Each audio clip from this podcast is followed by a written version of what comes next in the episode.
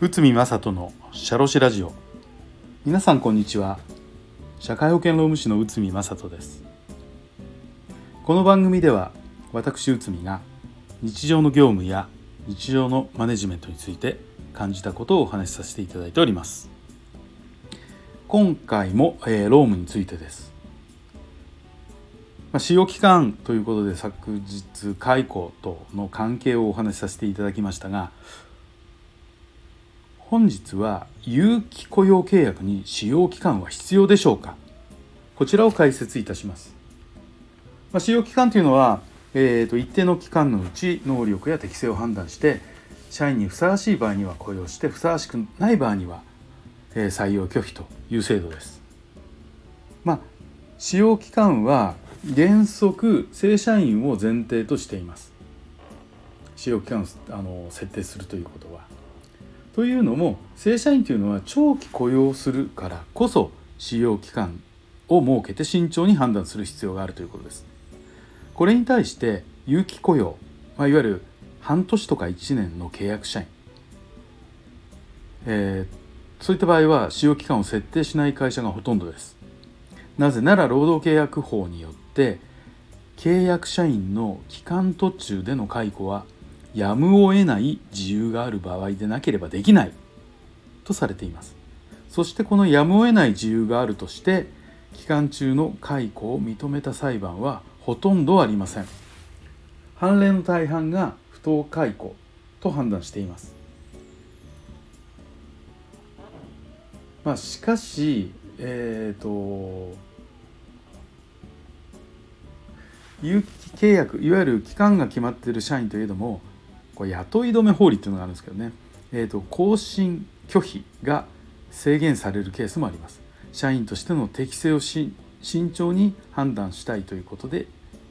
も理解はできますよね。で契約社員をはじめとする有期契約の社員について雇用契約の期間が満了したことを理由として更新せずに終了することを雇い止めと言います。雇用契約に期間の定めがある場合には期間が満了すれば、えーと、この契約を終了することが原則です。しかし、まあ、次の場合は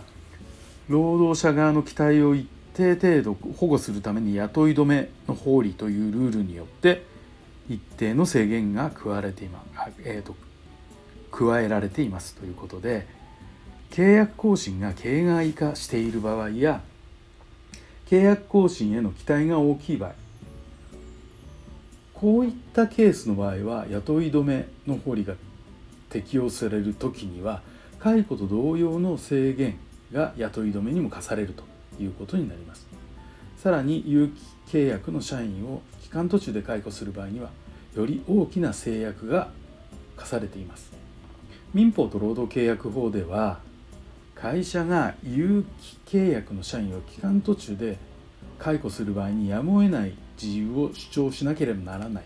と定められています。つまり民法労働契約を期間中に解雇する場合にはもうこのやむを得ない自由というのを主張しなきゃいけないんですよね。でこれが結構ハードルが高いということになります。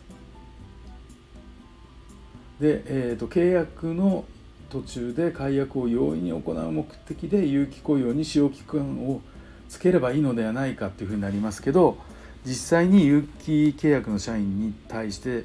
えーと、使用期間をつける方法は結構ハードルが高いというか特殊な例になります。まあこれ雇用契約の内容によるということですよね。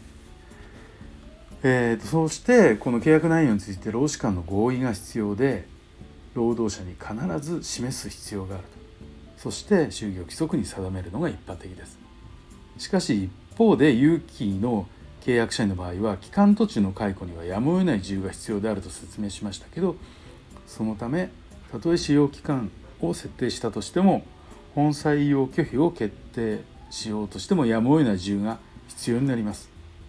えーと、雇用契約の継続がどうしても不可能だという判断であれば有期雇用の場合は不利益な取り扱いになるので注意が必要となります。まあ、通常そうですね雇い雇い止めといいますかねあのそういった場合は契約期間があってもその分の給料を払って終わりにするなんていうケースも結構見受けられますのでまあその弁その場合はですねいろいろ